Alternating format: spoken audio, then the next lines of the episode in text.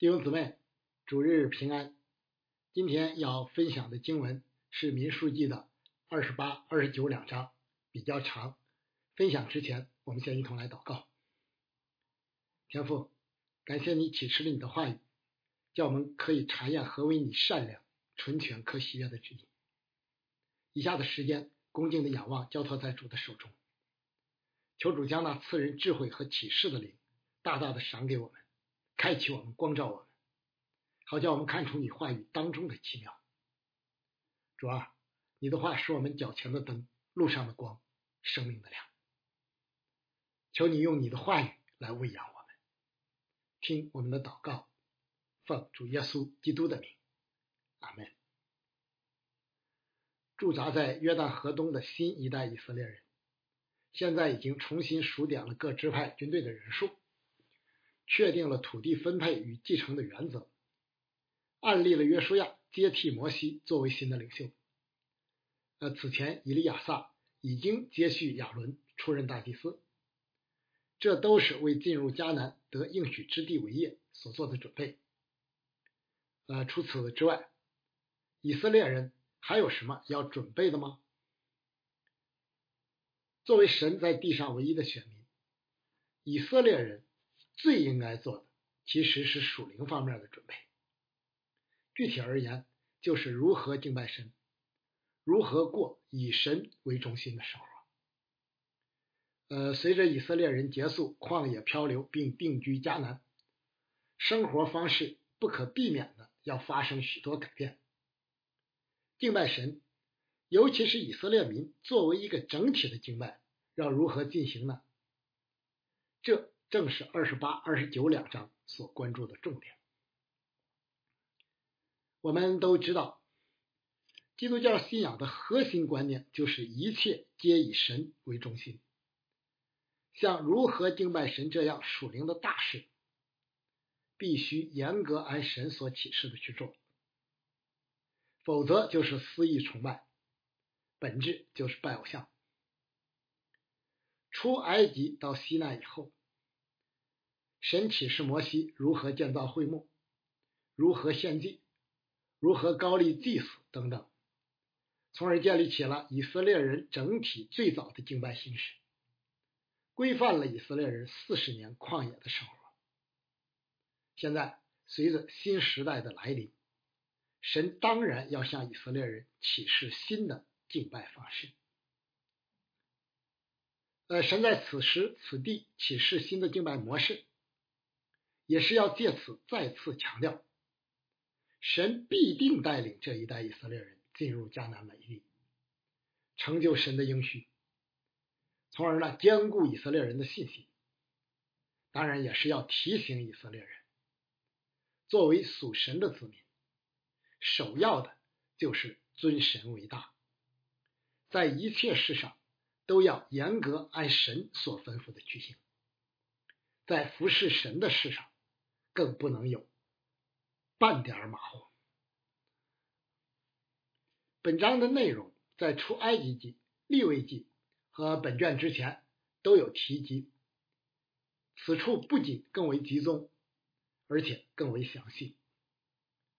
呃，自此以后呢，这就成为以色列人，尤其是祭司每日的服饰规范。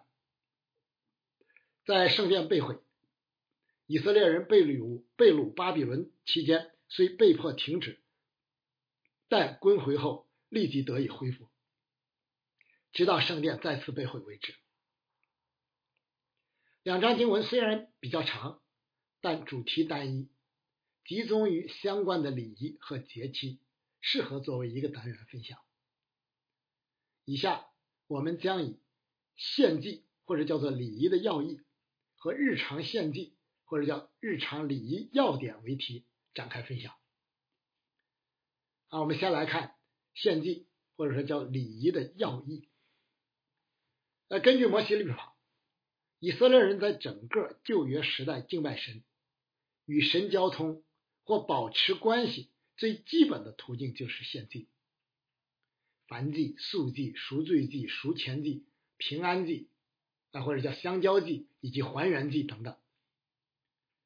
围绕各种献祭的礼仪规定，包括这两章的内容，是构成摩西律法重要的组成部分。呃，不仅规范个人，而且规范以色列民整体，因为他们是神的子民，是祭祀的国度。旷野漂流时期，以色列人以会幕为中心安营扎寨，敬拜活动呢，自然就是全民性、整体性的。但在进入迦南地分散定居以后，以色列人整体的敬拜当如何进行呢？二十八、二十九两章所涉及的，都是与以色列人作为整体的敬拜相关，而不是个人性的，是由祭司代表全体会众在会幕或圣殿进行的，一复日复一日，从不间断。对于今天我们这些生活在不怎么讲究礼仪时代的人而言，这些内容呢，难免让人感觉既枯燥又繁琐，甚至有些难以理解，故常不以为意。但其实礼仪在生活中不仅是非常重要的，而且是不可缺少的。就像有人所说的那样。礼仪是看得见的文化，文化是看不见的礼仪。一个缺少礼仪的社会，给人直观的感觉就是粗俗而不文明，轻浮而不庄重。国家常举行各种仪式，民间就更多了。新教教会尽管不怎么重视礼仪，但主日敬拜、洗礼。圣餐礼、案例仪式、婚礼与追思礼等，在各教会同样都是必不可少的。其实礼仪啊，并不仅仅是一个仪式，而是其所蕴含内在实质、直观且形象的表达。就以色列人敬拜神的各种献祭而言，背后都有清楚的属灵含义。比如，为什么到神面前非献祭不可呢？就是因为罪人不能直接到圣洁的神面前，必须借助血的遮盖。按照律法，凡物差不多都是用血洁净的，若不流血，罪就不得赦免了。这在旧约时代就是借助作为祭物的牛羊之血。而在新约时代，则是耶稣基督的宝血。故此呢，旧约所献的祭物是预表，其实体就是神羔羊耶稣基督这真正的挽回祭。而正因如此，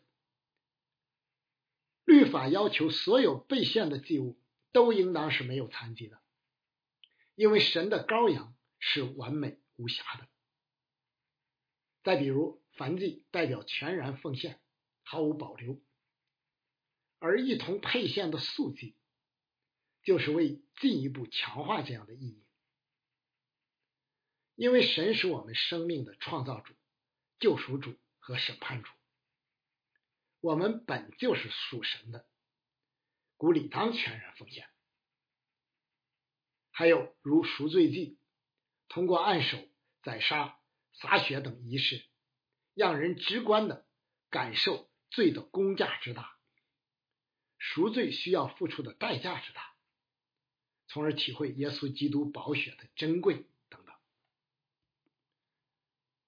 今天教会的圣礼，同样蕴含着丰富的属灵含义，比如洗礼啊，也也或者说是浸礼，就是以外在水的洗涤。显明内在罪得洁净，进入水中又再起，显明与基督同死同复活。同时，在会众面前公开举行的洗礼，就像婚礼一样，不仅是向世人，而且是向灵界宣告受洗之人从此与世界分别，归于耶稣基督名下等等。那由此我们可以看出礼仪所具有的重要作用和意义。首先，礼仪是纪念，即神恩典与作为的纪念。逾越节宴席纪念的是神击杀埃及人的长子，以羔羊之血拯救自己的百姓，从而带领以色列人出埃及的大能作为。圣餐礼纪念的则是主的死，即主耶稣在十字架上为我们流血舍命。成就救恩的奇妙作为，更进一步显明的，则是神的爱，以及神立约的信实等等。其次，礼仪是相交或团契。月节的宴席直观的表现出我们是与神一同作席，吃主的宴席。其深层的属灵含义，就是神过去怎样。与以色列人同在，现在同样与他们同在。圣餐礼则显明我们与主合一，我们在主里面，主也在我们里面，也因此我们在主里彼此合一。第三，礼仪是盼望，逾越节宴席盼望的是那位真神羔羊，能除去世人罪孽的。圣餐礼则是盼望主的再来，因为那才是我们身体复活、救恩完全成就的时候。第四，礼仪是顺服，礼仪显明我们是否愿意日复一日、年复一年的遵行神的吩咐，既不加添也不减少。圣经说，信心没有行为就是死的。如果我们连日常的礼仪都守不好或守不全，怎么好意思说我们是忠心顺服的呢？最后，礼仪是提醒，也是复兴。人很健忘，也很容易倦怠。礼仪或节日是一种很好的提醒，让我们可以重新振作起来。主日敬拜不仅提醒我们新一周的开始，更提醒我们要以神为中心，时常放下世事的缠累，敬拜神，并享受在主里真正的安息。呃，当然，在实际生活中，如何平衡而智慧的看待并运用好礼仪，并不是一件容易的事。中世纪天主教。曾过于重视礼仪，以致过于专注礼仪的形式，而忽略了其实质。其结果就是导致因行为称义的错谬大行其道，让人以为只要行了补赎礼，就可以赚取在神面前的功德。但新教却又有点矫枉过正，不重视礼仪，以致失去了在神面前。当有的庄重，令人感觉轻浮，缺乏敬畏。教会对此应当反思并加以改进。而今天的正道经文，对于我们在这方面的工作，具有重要的指导意义，因为其中包含了以色列人整体敬拜几乎所有的要素。我们现在来看第二部分。日常献祭要点：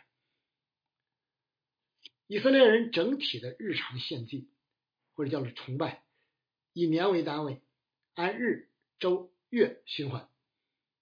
具体包括以下各项：每日的献祭，早晚各献一只没有残疾、一岁的公羊羔为燔祭，同时配献相应的素祭和奠祭。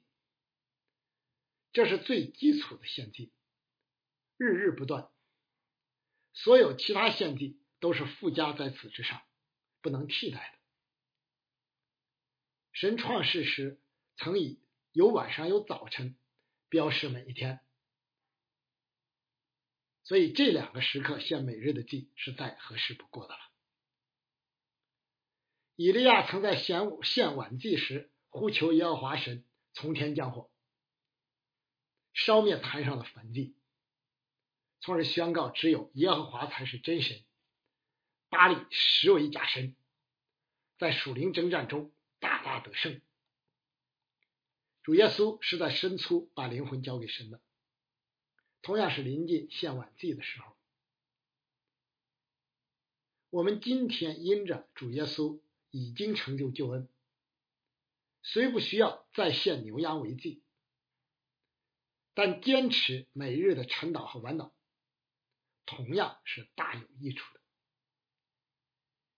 感谢主，守望教会的晨祷已经持续。近四年了，求主保守我们能继续坚持下去，也盼望每个弟兄姊妹都能养成每日晨祷与晚祷的好习惯。每安息日的献祭，这是附加在每日献祭之上的，只是没有明确说明献祭的时间。安息日是神创世时。专门分别为圣的。十诫第四诫要求，当纪念安息日，设为圣日。摩西律法以安息日为以色列为神与以色列人立约的记号。先知曾多次斥责以色列人干犯安息日，可见安息日的重要。犹太人持守这一规矩，直到今日。安息日全天当停止世俗的劳作，专门用于敬拜神，与神相交。这是时间的分别为圣，是时间中的圣殿。尽管法利赛人多有误用，但守安息日本身却为大公教会所继承，只是替换为守主日而而已。主日敬拜的重要性，对每个教会与信徒都是不言而喻的。对于眼下为持守意向而被迫户外敬拜的守望教会而言，我们每主日应当在教会指定的时间，按教会统一的敬拜程序一起敬拜。这是教会整体性与合一性的表表达，是我们在特殊时期守主日的特殊方式。当然，我们盼望能早日进入新堂，恢复弟兄姊妹在一起正常的敬拜。请不要停止为此向主的恳求。每月朔的献祭，每一个新月的开始需要附加献祭，以示纪念和提醒。作为基督教会最重要的礼仪之一，今天不少教会是按月。举行圣餐礼拜，呃，神话教会以前是每月的第一个主日哈，我们应当尽可能参加，不可轻忽，因为圣餐礼拜是仅次于主日崇拜的教会整体敬拜。如果安息日、月说或是其他节日叠加在一起，那么祭司就需要依次完成基本的献祭和每一个附加的献祭。缺一不可，唯有如此，才算是完全遵行神的旨意。由此可见，祭司的服饰并不轻松，需要非常用心。若是偷工减料或是敷衍马虎，就难以向神交账了。作为神的子民，特别是那些担负特定职责的教会工人，就更当警醒谨慎。神可是轻慢不得的呀！这也提醒我们，敬拜神、服侍神是要付代价的。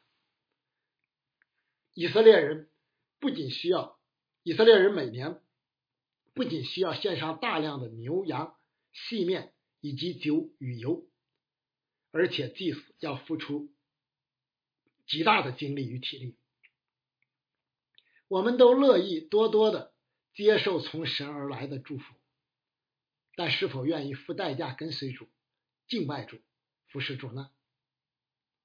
使徒保罗劝我们献上自己为活祭，你是否愿意毫无保留呢？逾越节与除教节的献祭。逾越节在每年的正月十四日晚上，接下来就是七天的除教节。逾越节没有专门的献祭，因为这一天是以家庭为单位吃逾越节的宴席，以示纪念。主耶稣就是在这一日被钉十字架，成为逾越节被杀的羔羊的。除教节的七天，不仅每天都有附加牛羊的献祭，而且还要献专门的赎罪祭，为以色列人赎罪。这是人与神关系中的核心问题。所有的献祭都是因罪而起，也都是为着赎罪的目的。呃，不仅如此啊，第一天和第七天还要有专门的盛会。尽管具体内容与形式没有记载，但无非是要提醒以色列人，仅仅有个人与家庭的敬拜与敬虔是不够的，还必须有全民一体共同的敬拜与敬虔，因为这是一个全民得救的日子。逾越节与除教节。是律法规定需要前往圣殿守节的三大节期之一之一。主耶稣少年时就曾上耶路撒冷守这节，并在圣殿里因他的聪明与应对令人稀奇。在改革宗教会看来，基督教会的圣餐对应的就是旧约的逾越节。因为其实质都是为纪念神界羔羊之血的拯救。前一个是预表，后一个是实体。七七节也称为粗熟节或五旬节的献祭，这时以色列人开始收割、献粗熟供物的日子。因此，不仅要附加献祭，而且要有盛会，什么劳碌的工都不可做。呃，劳碌的工大概是指农牧这类生产性、谋生性的工作。我们在世所需的一切，皆来自于神的供应与赐福，因此理当首先向神献上感恩。正如希伯来书所说的，我们应当靠着耶稣，常常以颂赞为祭献给神，这就是那承认主名之人嘴唇的果子。呃，主耶稣升天四十天后，圣灵在五旬节如期降临，是为大公教会在普天下建立的开端，同样具有属灵果子粗熟的含义。今天我们当遵照主的吩咐，广传福音，建造教会，从而不断经历属灵的丰收。七月初一，初一。又称为吹角节的献祭。呃，七月是一个特别的月份，因为这个月节日最多，持续时间最长，需要附加的献祭自然也最多。这个月后来也成为以色列人民事新年的开始，因为旱季即将结束，雨季就要来临，新一年的循环重新开始。呃，这日有附加的献祭，包括赎罪祭，要举行盛会，并且什么劳碌的工都不可做。吹角的目的主要是为招聚或提醒会众，同时求神纪念。七月初一吹角，正是为提醒以色列人做好准备，迎接圣月的到来。呃，每年元旦辞旧迎新之际。我们照例举行新年祷告会，回顾过去，展望未来，预备进入新一年的服饰。七月初十，也就是赎罪日的献祭，这是以色列全民一年一度为自己赎罪的日子。具体的做法就是，大祭司要带着牛羊的血进入至圣所，为自己和百姓赎罪。为此缘故，这日应当禁食啊，这也是律法唯一要求禁食的日子哈，并且什么工都不可做，以示专心与虔诚。呃，赎罪日除了附加的献祭以外，还要献代罪的羔羊。尽管今天我们不用献牛羊赎罪，但为自己的过犯忏悔却是必不可少的，并且不是集中在哪一天，而是当随时随地。不过，有相对固定的、有规律的忏悔也是大有益处的。为此呢，许多教会有在领圣餐之前专门的忏悔环节。忏悔是犯罪之人修复与神的关系、保持灵性的重要途径。盼望我们都能养成并保持这一属灵的好习惯。七月十五，即祝棚节的献祭，这是一年内最后一个节日，是所有节日中最长、最隆重的一个。也是需要去圣殿守节的三大节期之一。以色列人每年的节日以月节起首，以赎罪日为中心，以祝棚节为高峰。此节日本身要持续七天，第一天要举行盛会，最后还要附加一天，再次举行盛会。节日期间。每天都有附加的献祭，最为特别的是从第一天开始，每日附加所献的公牛要递减一只，从第一天的十三只递减到第七天的七只。如此做法的目的，很可能是为要显明，不论以色列人在神面前的献祭是多是少。但神的保守与赐福却从不改变。每日所献的公羊羔要加倍，达到十四只。节日期间，以色列人要离家住在临时搭建的棚中，为的是纪念出埃及时他们的祖先曾住在旷野棚中的艰难岁月。